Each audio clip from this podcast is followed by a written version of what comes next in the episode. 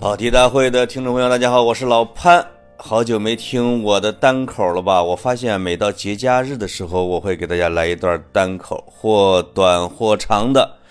因为啊，我往往会在旅途当中，而且在旅途当中会有所发现，想啊马上给大家分享。尤其是觉得有一些地方我原来怎么不知道啊？我估计跑题大会的听众也未必知道啊，所以呢，就想赶紧录。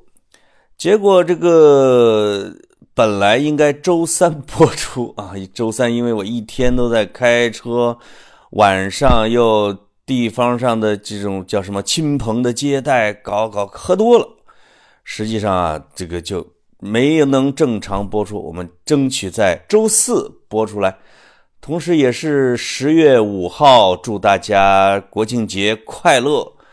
那么再提醒大家一句。那就是什么呢？请大家加我们的微信入听众群，那就是跑题大会全拼二零一九入听众群。这一两周入群的很多啊，也很热闹。我也分享了不少的图片、视频、文章在里边。我们的嘉宾韩浩月，其实包括李支书啊，也在里边，呃，会跟大家经常互动。我这一次先给大家讲的是什么？是我国庆假期，呃，三国游这一段经历。结果呢，在其中的南阳还碰上了迷笛音乐节的事件。虽然我没有去现场，但我毕竟离现场如此之近。呃，一下我还没离开南阳的时候，这件事已经火遍全国。我有话要说啊，我有话要说。我会在节目的后半部分跟大家重点的讲，我认为的南阳音乐节迷笛啊，当地的老百姓的哄抢是一个什么样的事件？我是怎么看这件事儿的？呃，好，让我们从荆州开始吧。国庆节是这样的，是本来啊是要是陪着老人。去襄阳会一会他的老战友，哎，那么就让我来出一份 攻略啊！你去那儿不能白去啊，对吧？那么我就给他做成了一个三国古战场巡游。那么你不能光去襄阳啊，所以我就定了什么：第一站南阳，第二站襄阳，不不不对，说错了，第一站荆州，第二站。襄阳第三站南阳，然后第四站洛阳，第五站回到我的家乡濮阳。中间要是时间很宽裕，甚至可以略过啊，走过许昌，也就是三国时的许都。大家看一看这几个地方，在三国时期是不是一个非常重要的地位呢？许昌这可是都城啊，魏国的。我们濮阳是曹操、吕布啊，战于濮阳。出现了好几回呢。那么洛阳，董卓在这一把火烧洛阳啊，在洛阳发生的一些宫廷政变呐，等等，这都是在洛阳发生的。三国的前半部分，洛阳至关重要。那么南阳，这南阳诸葛庐西蜀子云亭，这是我们上中学就整天背的诸葛亮所在地呀。那么襄阳，这就不用说了。襄阳实际上是整个三国的阵眼，也是中国的地理位置的腰眼儿。呃，当然，这个我个人还是倾向于诸葛亮在襄阳的时候长的啊。那么他为什么在那儿？这也是有一几分计较，可以说道说道。荆州就不用说了，《三国演义》全书一百二十回，有七十来回提到了荆州。在整个三国，如果说哪一个地名是最重要的，那么我相信绝大部分人肯定会选荆州。大意失荆州啊，借荆州啊，等等等等，白衣渡江取荆州啊，那荆州这可是关系到整个《三国演义》的格局，三国的历史的进程。好，那么让我们一样一样说来。我呀，先坐飞机从北京飞到襄阳机场，从那儿租了一个车，开两个来小时到荆州。荆州这个地方啊，是以古城墙、古城来著称的。我们有时候看说，有时候经常列中国古城保护最好的几个城市啊，比如说平遥啊，我说的是古城墙啊，南京、西安，呃，大同，大同也是现在又重修了，呃，襄阳，呃，北京啊，北京，北京被排除在外啊，踢掉了。因为北京保存的就连三百米也就那个劲儿，这些还包括南方的一点城市，哎，所以荆州是以以它的古城墙而著称。我们这一次就是冲着它来的，啊，这个到了古城外，就是古城墙外的护城河对面，住进了一家宾馆。我在房间里边一拉窗帘，就能看到荆州的。城门楼子，这个位置还是相当好，步行五分钟就能到城门。荆州啊，是这个古城外，现在已经又恢复了往日的护城河。它的护城河这宽度，哇，这个我觉得得有五百米这么宽。我们有时候看电视剧，觉得中间就是一条沟渠啊，对吧？这个很不太宽的。但现在我明白了，不管是北京啊，还是荆州啊，还是襄阳城啊，这些，他们的护城河很宽，这个你不至于拿土一垫，拿云梯一一架，是吧？拿木板一搭就能够给跨过去，不是的，你得坐船到达，马和人力那是不行的，甚至有的护城河是依山傍水呀，你像。潼关这种著名的关卡，像襄阳这种著名的重镇，那么潼关的护城河简直就是黄河。那么像襄阳的护城河，那就是汉江。你像钓鱼城的护城河，那就是恨不得我应该是长江吧。所以这种是最难打的，最难攻下来。我们就先上了城门楼子。呃，上了这整个的荆州古城的城门楼子很完整啊，当然他也用了呃这个历史所的啊专家修旧如旧，有因为有一些城门楼子已经很残旧了，我真的还看不出来它是新修的。那古城墙是一个四周很完整的古城墙，可能在之前有一些这个断裂啊什么之类的，那个不大。我还专门问了这个荆州本地的老人，说一直都是这么完整啊，这个城也很大，我们坐着电瓶车走了一圈得恨不得花了得二十分钟左右，比平遥古城要大很多，比平遥古城大很多。我们上了这个古城墙的时候，一览荆州啊，远眺长江，那是那个。非常的美丽，呃，荆州的古城里边当然还住着老百姓，啊，住着老百姓，呃，其中在一进大门的时候有谁啊？有张居正故居，哎，张居正就是荆州人，那么很推这个很长时间，后来就居住在回到了老家，中间仕途不顺利的时候啊，也在老家住了很多年。张居正故居做的不错，人气也很旺。我觉得是得益于万历十五年啊，里边浓墨重彩写了张居正啊。后来张居正的地位就越发的重要，他在他也被列为中国古代的名相，也被列为中国古代的改革家等等啊。所以人气不很旺，去这个人潮很多啊，这个人人来人往的。我给。咱们跑题和老烟枪录的这个叫什么节日快乐的视频，就是在张居正故居里边录的啊。这个而且那一天呢，桂花开放，桂花那一周刚开，那个香气，下着小雨，就别提有多棒了啊！真的很好。在荆州城内，当然还有关羽的，这叫什么？关羽当时是。镇守荆州的时候，他的他的家和他的办公室、办公楼，也就是他的衙门，啊，在荆州里边，呃，进去看了一看，当然跟洛阳的那边的关林还是没法比的啊，规模之类的。但它毕竟是关羽曾经战斗过的地方，在这里边，我要为关羽报一声屈，说关羽大义失荆州。这里边的大义，那么有一点点，只能说，比如说他拒了。孙权的啊，儿女和亲的建议说：“吾虎女岂能嫁犬子？”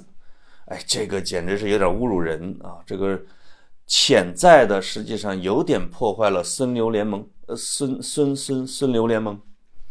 那么还有一个，就是他去打襄阳樊城的时候啊，去斩庞德、擒于禁的时候，后院起火，那家伙那是。刘备的小舅子还是大舅子糜芳主动献城投降，当天就降，连两三天都不带给的，这简直是，这简直是卧底呀！这计划好的，这根本就不给关羽以这个反应的时间。那么糜芳这种人，关羽肯定是瞧不上的啊，也惩罚过他，怀恨在心，或者是害怕关羽。也为也也也也有可能，但是你显然是糜芳的问题。那这是刘备的人呐，关羽实际上是有点管不了。我是觉得说刘备这是关羽大意失荆州，稍微有点冤枉。他不大意，他如果在荆州城一直待着，可能还好。他只要出去北上，那么就容易出问题。而他北上。也并不是关羽自己的独立决策，因为在刘备称王的时候，给关羽封的一个官职就是叫襄阳太守。这襄阳在哪儿呢？在荆州的北边呢。曹操的人站着呢。封这个官职的名字不言而喻，那就是要有北上之志。所以关羽啊，他心领神会。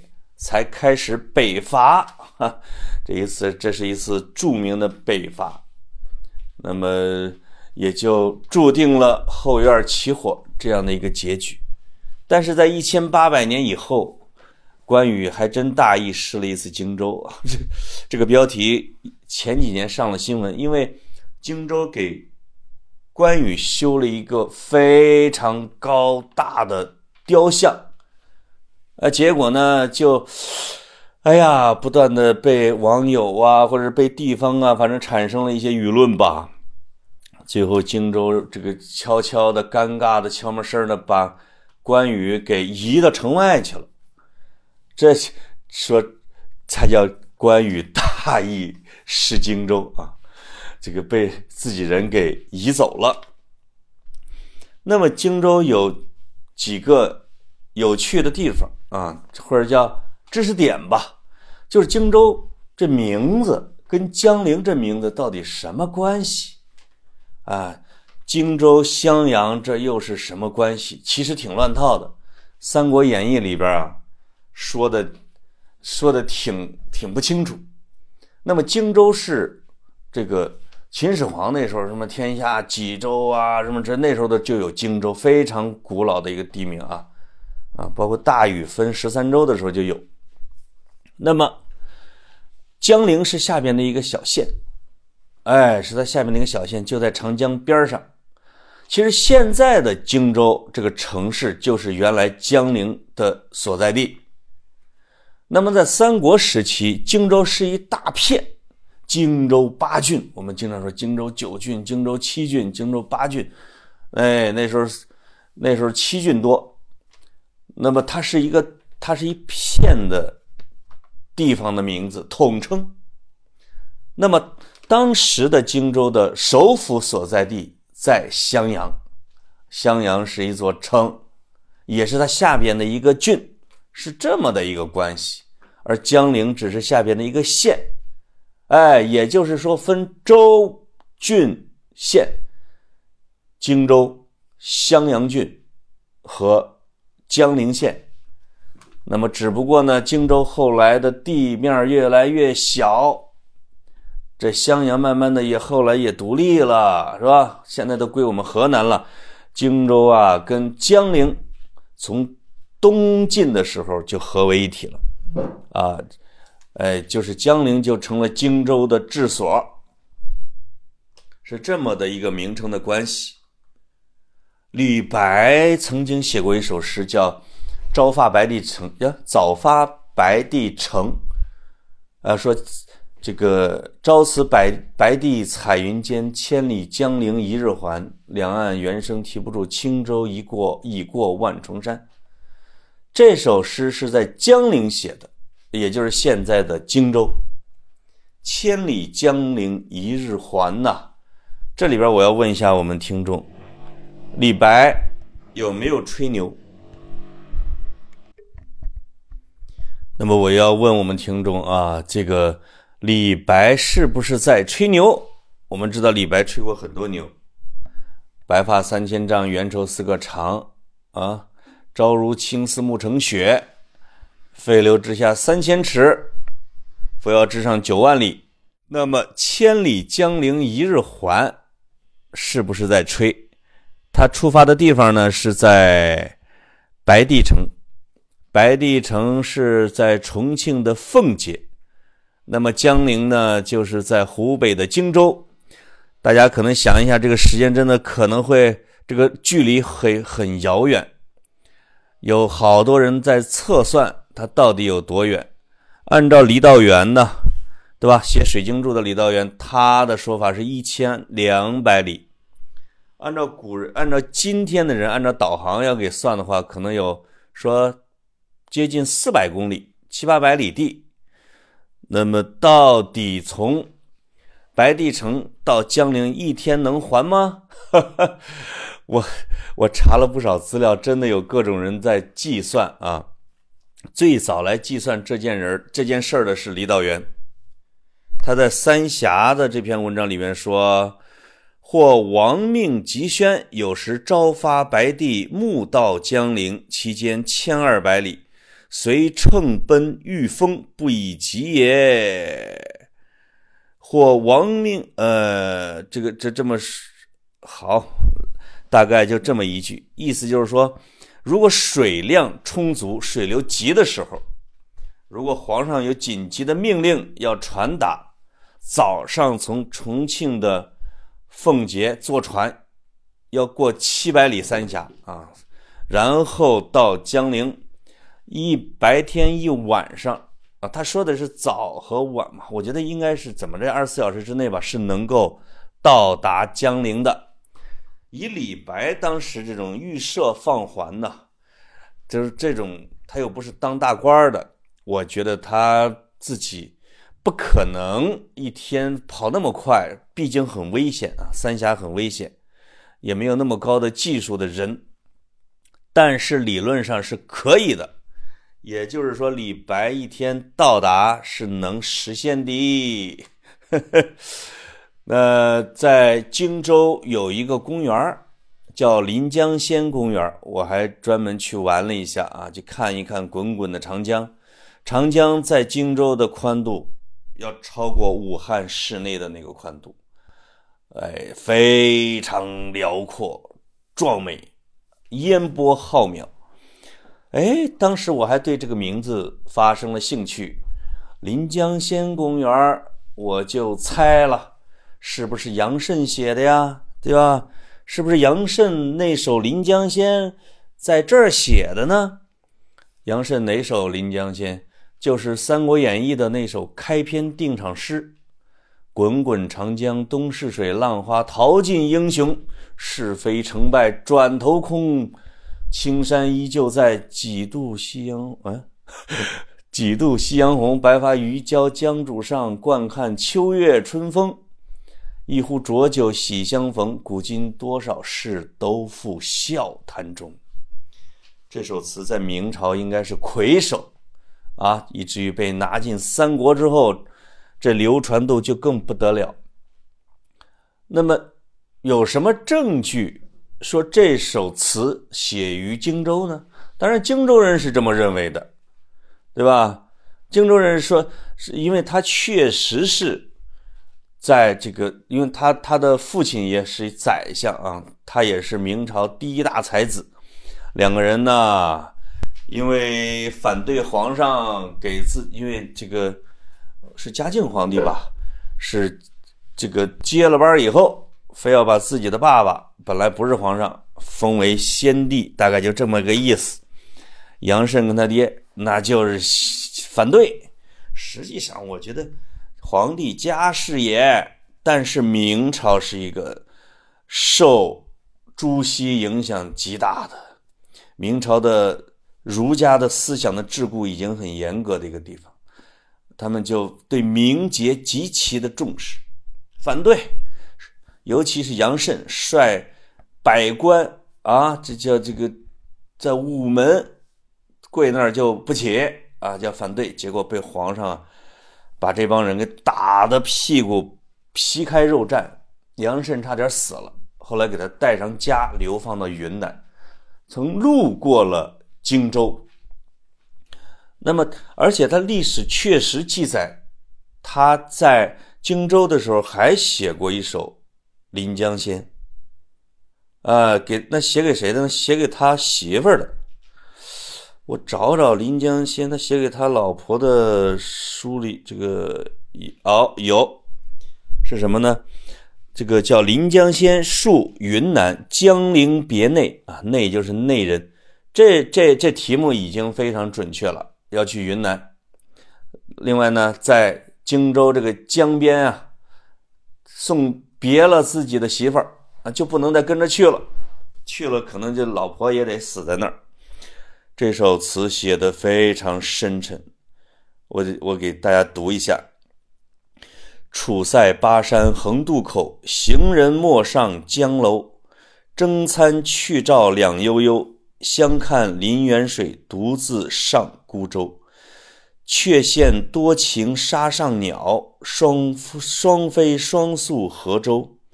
今宵明月为谁留？团团轻盈好，偏照别离愁。哇，写的太好了，嗯，写的太好了。那么。这首《临江仙》确定是杨慎写的，另外一首《临江仙》没有指明。那么我的意见呢，实际上不一定。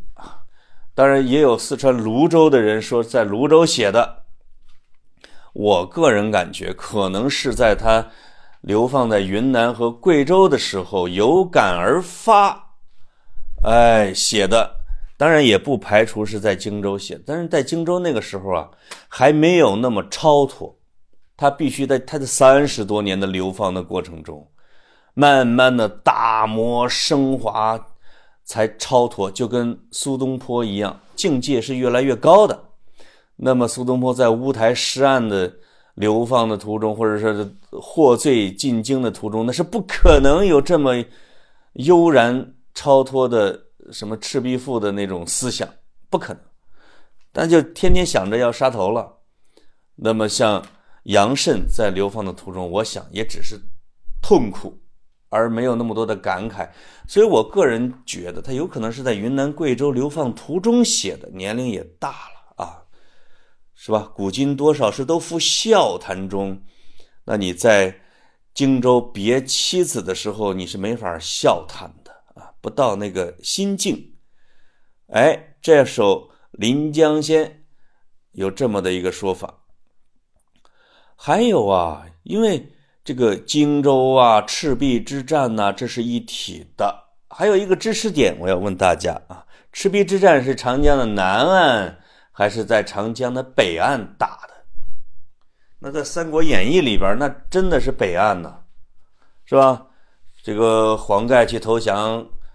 船上附着硫磺，啊，周瑜率大军跟在后边这个这时候刮起了南风，往北往北吹，快到的时候，咵一点火，直接给烧了。我呀，去出发的时候专门带了一本书，从书架上叫《三国地理》，其中着重的讲了是什么？就赤壁之战到底在哪儿？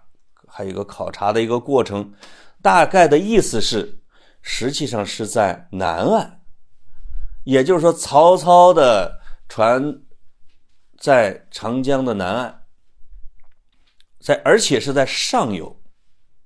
那么，周瑜带着他的军队是在，也是在南岸，但是是在下游，是是逆流而上，去跟曹操会战。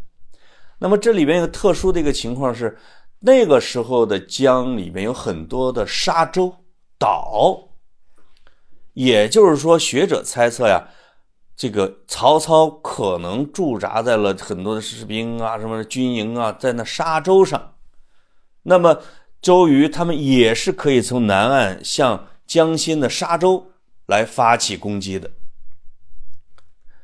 第二，赤壁是不是在现在的赤壁市？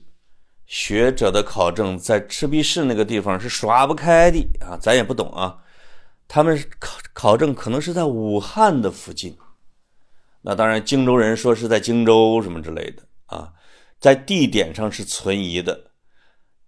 这里边，尤其是苏东坡写的《赤壁赋》和《后赤壁赋》，那个地点是真是错误的。因为长江沿岸、中游沿岸的石崖往往都是红色的石头，哎，苏东坡误以为那就是赤壁的古战场，所以是一个笼统的说，长达一两百里的这一片儿都可能是赤壁之战的战场。那么打的过程好像也是嘎嘣脆，实际上虽然曹操可能有二十万人左右。但是当时，呃，这个瘟疫已经开始在部队流行起来，而且呢，当时温度已达零度左右，非常寒冷，呃，而且这个水又不善水战，确实是曹操部队把船给锁了起来。那么这个时候啊，周瑜的军队跟他一处，用火正好借南风啊，直接拿下，也就是曹操。正是哇，要一统华夏，那志得意满啊！我已经五十多岁了啊，这个时不我待，老骥伏枥，志在千里。我要统一中国，万万没想到被一把火烧的元气大伤。此后十年休养生息，不再提这个征南之事。哎，所以赤壁之战很快就结束了啊！当然，围绕着赤壁的前前后后。是非常多的准备工作、谋略、韬略、战略规划。那么这就是荆州。大家去荆州玩的时候，一定要去荆州博物馆。哇，荆州博物馆馆藏甚至不下于一些小的省的省级博物馆。除了荆州的历史的严格，它后边有珍品馆，珍品馆里边有这个。呀，有汉的汉朝时的墓地，有叫什么武大夫的墓，而且他这位这个这个官职是武大夫的这个人，他的遗体就做成了外星人那个样子啊，还在里边还珍藏着，里边有很多的，我觉得是呃能达到接近国家一级文物的馆藏。而且很大，很很有古意啊，所以荆州博物馆、张居正古城墙、关羽的衙门，这些都是可以去的啊。包括长江边，大家一定要去。那么我加快一点哦，呃，从荆州呢，我们就开车到了到襄阳。哎呀，襄阳。襄阳，我我在前面开篇说啊，是中国的腰眼儿，这个是这个是没有错的啊。也三国的时候把襄阳当成荆州的治所，那也是很有道理的。襄阳的地形，它的左边是大巴山啊，也就是武当山、神农架、荆山、巫山，这是连绵不绝的高山深谷。它的右边，也就是东边，是桐柏山和大别山。大别山主要在信阳，桐柏山主要是在南阳。啊，大别山像一条东西走向的长城。所以你看一下，中间正好就是襄阳，就是这么一个眼儿。那么，如果你从北方打南方，或者是从南方打北方，基本上有两个地方要可以过，一个是襄阳，一个是合肥。这也是为什么孙权好嘛十几次带着军队亲征合肥，跟魏国打。那地儿的位置有点相当于襄阳。那么襄阳这个位置北边连接的是南阳盆地和华北大平原。南边连接的是荆州，是整个的江汉平原。再想一下，中间就是就是两边都是这叫屏风一样的山，中间就卡着一襄阳，这位置简直是太重要了。所以刘表去荆州上任的时候，他就是把荆州的首府给搬到了从湖南啊搬到了襄阳。就是他看到了这个位置的重要性。那么诸葛亮的叔叔诸葛玄，作为刘表的好朋友，带着诸葛亮的这诸葛亮这兄弟仨啊，两三个吧，或者俩，到了襄阳。我说去荆州投奔刘表，其实就是去襄阳投奔刘表。那么诸葛亮在襄阳郊区的山上啊，隆中。去隐居也就顺理成章啊，顺理成章。我去古隆中看了一下，还留着，当然古物啊，当然有明清的石牌坊，这是有的啊。那些明朝的碑文啊，明朝的官员重修的碑文，这是有的。呃，还有一些老井，当然其他的哦，那还有这个明朝的时候的。这叫什么？是诸葛亮的词，所以古隆中经过了众多的历代官员的背书和领导和名人的背书，我感觉气势上，在诸葛亮的这 叫诸葛亮的隐居地上啊，是有点压南阳一头的啊。当然，南阳人是肯定不承认，是非常的不认可我这个说法，而且。按照袁阔成的《三国演义》里边的说法，我觉得他也经过了一些考证，是诸葛玄死了以后，诸葛亮带着他弟弟就从京这个襄阳又搬家搬到了南阳，因为襄阳是当时的这叫可能是全国物价最贵的地方吧，因为北方已经打烂了啊，南方还是蛮夷，就。襄阳这个地方是全国的文人荟萃、思想阵地、战略高地、经济的富庶之地。那生活成本挺高的吧？那离南阳又近，诸葛亮就隐居到了南阳，而且南阳有一帮好朋友接济，是吧？照顾，所以他们就移到了南阳。所以这俩地儿他都待过，这个就这个这个这。两边争就不好争了，所以诸葛亮自己千不该万不该啊！这个说我呃，臣本不宜躬耕于南阳，那你躬耕于南阳，你说你得加个括号啊！我几岁到几岁躬耕于南阳？所以他躬耕于南阳，这是千真万确的。而当时南阳和襄阳并没有什么隶属关系，对不对？他为什么不说自己躬耕于襄阳呢？非非说自己躬耕于南阳，所以这个本人的说法也是很权威的，所以我个人倒是认可这一点。也就是说，他这俩地儿都待过，那只能选一个地儿说呗。或者说，他少年的时候十来岁的时候是在襄阳，后来他能干动活，十七八以后带着弟弟就到了南阳，一直到二十六七岁出山离开南阳。这么的一个过程，这是啊，这个襄阳和南阳争诸葛亮哦。那么襄阳的古城墙，我原来以为它只剩下了一小段儿，因为在襄阳驻守的我这个家里人这个老人说，他当时只看到他一段儿，但是我们这一次去看的时候，它又是完整的啊，修复了。这个修复并不意味着说拿新砖往上盖，不是，而是襄阳的古城墙高高低低，或者是被这个荒烟蔓草啊，直接就长在了那些地基上，它还是在的啊，它不像北京的城墙直接就给拔掉了，它还是在的。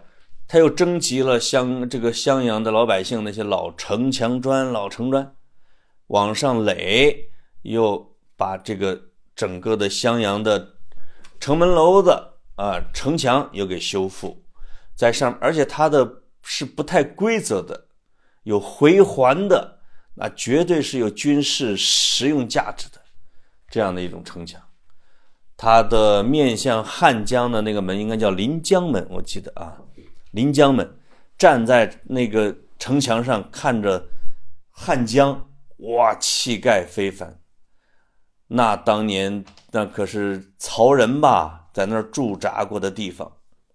襄阳这个地儿，它其实最出名不是因为三国啊，荆州的这个大 IP 是三国捧红的，那么襄阳这个大 IP 实际上是金庸捧红的。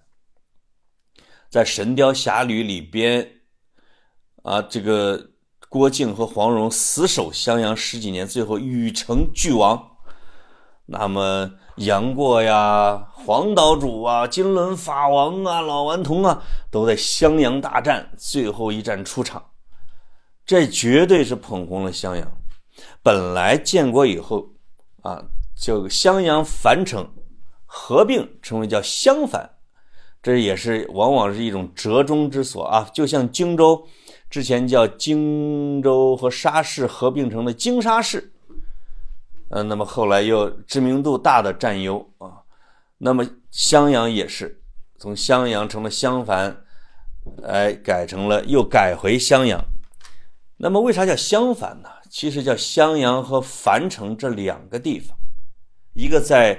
江南汉江以南，一个在汉汉江以北，就有点像宋朝的时候，我们濮阳啊，在黄河两岸是两个城的。所以呢，这个襄阳在南，樊城在北。所以打完一个，另外还有一个啊，铁打的襄阳流水的樊城，樊城等于是襄阳的前哨阵地，是他的瓮城，为他搞防守的。那么我们重点再说一下。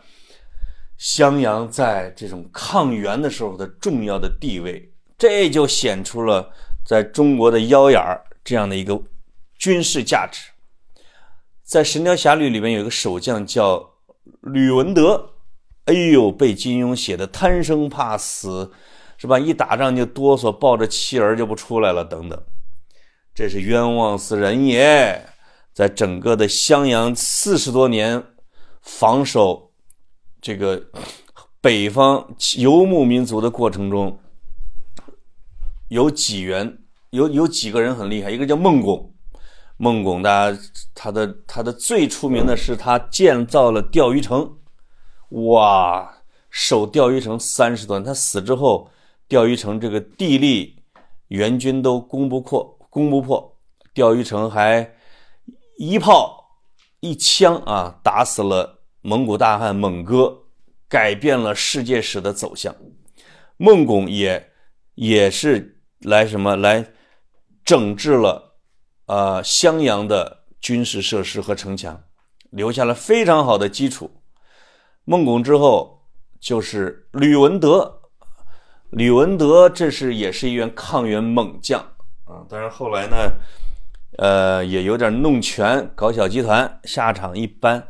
他有一个叫义子吕文焕啊，吕文焕是非常有名的襄阳守将，他苦守襄阳六年，苦到什么程度？苦到没有全体人已经没有衣服了啊！就从树上用树皮做出麻来做衣服，已经没有柴火，就把房子的梁拆了，劈吧劈吧。来烧火，没有粮食。外边曾经有一次有支援的部队啊，背着粮食或者拉着粮食，竟然送到了城内。所以吕文焕苦守襄阳六年，天下震动，非常敬仰。但是呢，当时的这个宰相叫这个贾似道，那经常怀疑他要叛变或者什么，这掣肘。让吕文焕说，经常是什么吃饭的时候指着南指着这个杭州方向就痛骂不止，痛骂不止，每天必骂贾似道。啊，到后来啊，忽必烈继位，给吕文焕写了劝降信，保他高官厚禄，保全城百姓性命，再加上已经把樊城给屠城了啊。这屠城之后，当然更不能投降了。但是忽必烈以自己的人格担保，绝对保证他们的安全。吕文焕在内外交困之下投降了。吕家在军队里边势力庞大，门生故吏遍天下。李文焕这个人千不该万不该，你降了之后，你要像李陵那样啊，你要像徐庶那样也行。但是他成了一个叫什么？反南宋急先锋，开始招降，长江沿岸都是他的部下呀，望风而降。他就随后就成了一个大奸臣，有人都当面骂到他的脸上。李文焕每次听到之后就沉低头不语，或者是含泪呀，委屈，但是也没办法，失节了。后人也有为他辩冤的。说吕文焕守襄阳六年，那么在吕文焕之后，或者你换一个人，你能守一个月吗？所以历史人物的功过，哎呀，这是很难很难讲的。荆州博物馆我没去啊，荆州博物馆，呃，听说没有荆州博物馆那么好那么大，但是呢，大家还是去的时候应该可以去看一下。那么，关于襄阳有一首诗，《闻官军收河南河北》，周云鹏老师还给谱成了歌。这里边有一句诗叫“鸡从巴峡穿巫峡，便向襄阳下上洛阳”。其实我就问大家了，这从襄阳到洛阳是怎么去的？这首诗是我最喜欢的杜甫的诗之一啊。当然。杜甫后来是自己没能的，因为他在四川，哎呀漂流，终于听到了安史之乱正式结束的消息。忽闻是吧？忽闻剑上收蓟北，初闻涕泪满衣裳。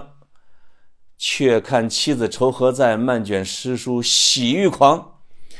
表现出他的心情，但他死了，他没能。而是由他的孩子，在四十年后，哇，又重新扶着他的棺材，真正的实现了从襄阳到洛阳这样的一个过程。那当然，从襄阳到洛阳走的是陆路，我开着车从襄阳两个小时到南阳啊，他他基本上也是这样一个路子，一路到洛阳，在离开襄阳。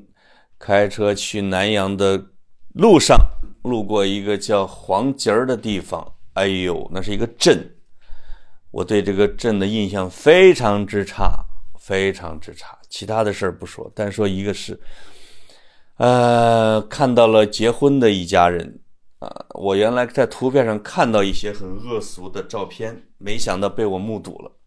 目睹了什么呢？目睹了结婚的这个男方新郎的。爸爸，也就是老公公，头戴着一个高帽，脸上涂着红色的油彩，身上还挂着字儿，叫我要八辉。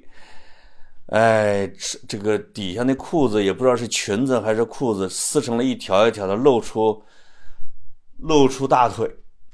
这位公公拉着一个车子，车子上坐着婆婆啊，也就是新郎的妈。这位婆婆呢？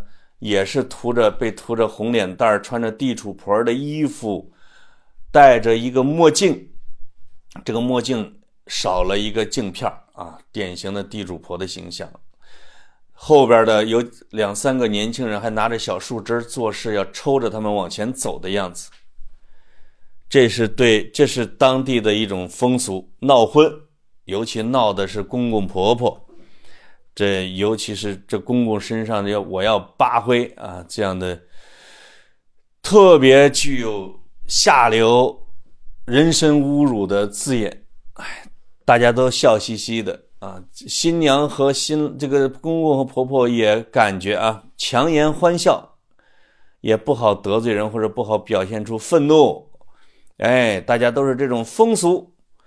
我我看了之后心情之坏啊，以至于忘了拍下一张照片啊！大家自行网上搜这一类的照片非常多啊，非常多。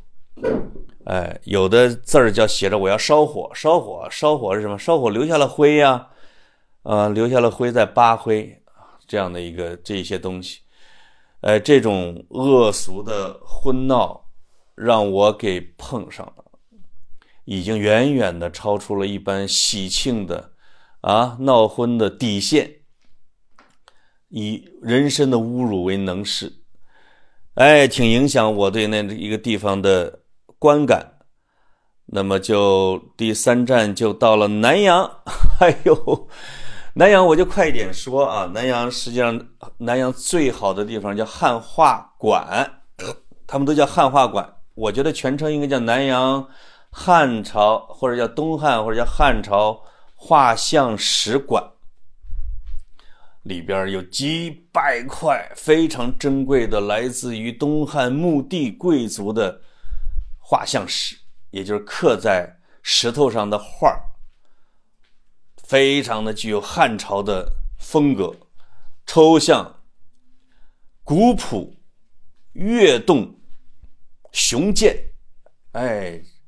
这样的几个特征，我觉得是这样的一个特征。当然，鲁迅有四个字的评价叫“深沉雄大”，我觉得这是非常准确的。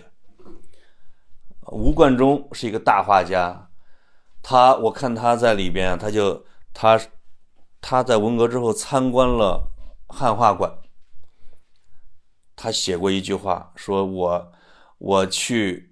洛阳的时候啊，或者看画的时候，就是或者说看观看艺的时候，没有得到我想要的东西。没想到在南阳得到了，我只想给他们磕一个头，就是给这些古代的艺术家。哎呦，他说在这儿，他就连画了很长时间，从古人的画像里面得到了这种滋养，也改变了他的画风。这汉阳画像汉画馆是值得大家一去的，南阳博物馆也很好，南阳市博物院，人家以前人家还叫这名字，南阳市博物院。我第一次听说南阳这样一个市级的博物馆叫南阳市博物院的。啊，卧龙岗，因为时间的关系没有去啊。南阳有四圣，叫一圣张仲景，他是南阳人，他的墓就在南阳，我也去看了，要一看。商圣范蠡，南阳人；柯圣张衡，南阳人。哎，叫智圣诸葛亮跟南阳的关系。那么南阳是一个很好的地方啊，室内是白河，哇，像江一样宽。整个的，我觉得在河南的城市里边啊，它的城市格局、它的气象，仅次于洛阳。洛阳确实是帝都之相，那么南阳啊也有小帝都之相，只不过南阳盆地小了点，比这个洛阳这样的一个地形，其实整体地形是挺像的。南阳也是一个可以出小皇帝的地方啊，只不过它它它它成不了那么大啊，做割据割据不了那么大，所以刘秀必须得打出来，向河北河南才能夺取天下。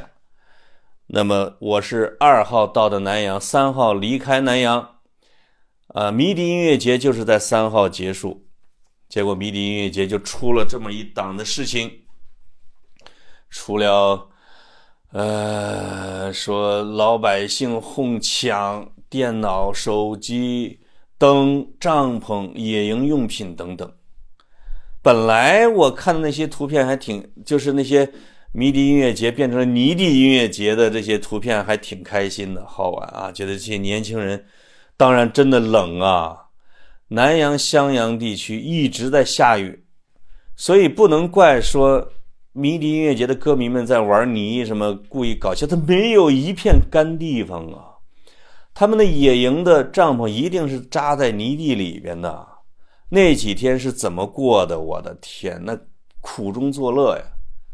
所以还挺有音乐节的那个劲头，因为英格兰的一个音乐节，它那也是在牧场里边啊，也是那可是经常下雨，所以迷笛音乐节的十五万歌迷涌进南阳，有八十来个乐队。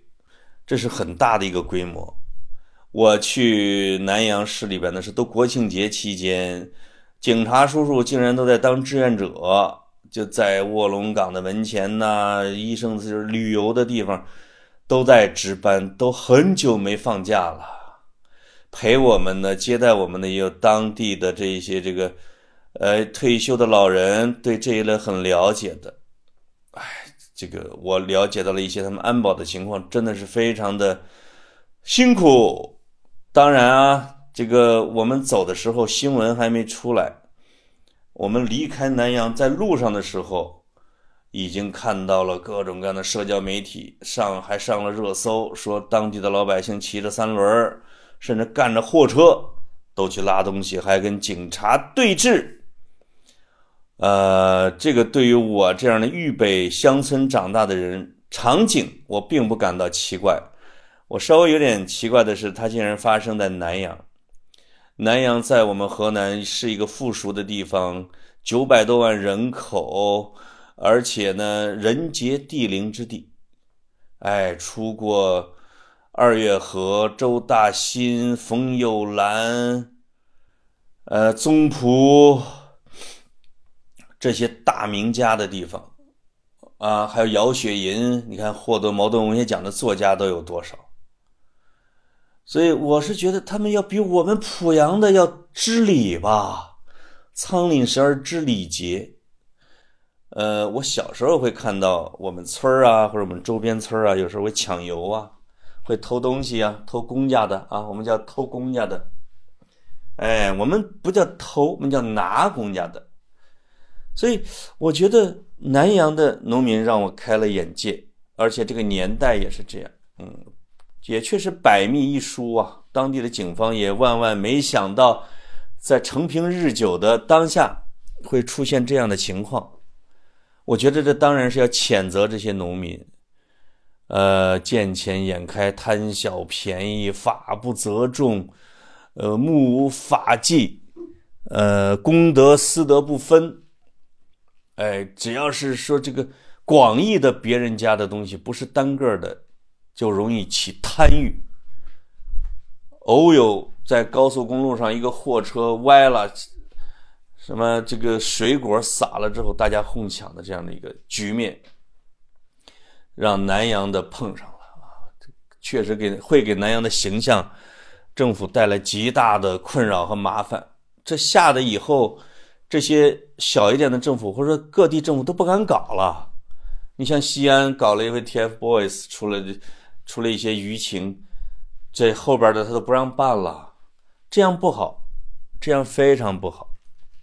啊，这样你会让音乐节啊、演唱会啊，或者是文艺啊，或者热闹的几万人要在一起 happy 的这些活动，慢慢的会被越来越收紧，无生存之地，很麻烦。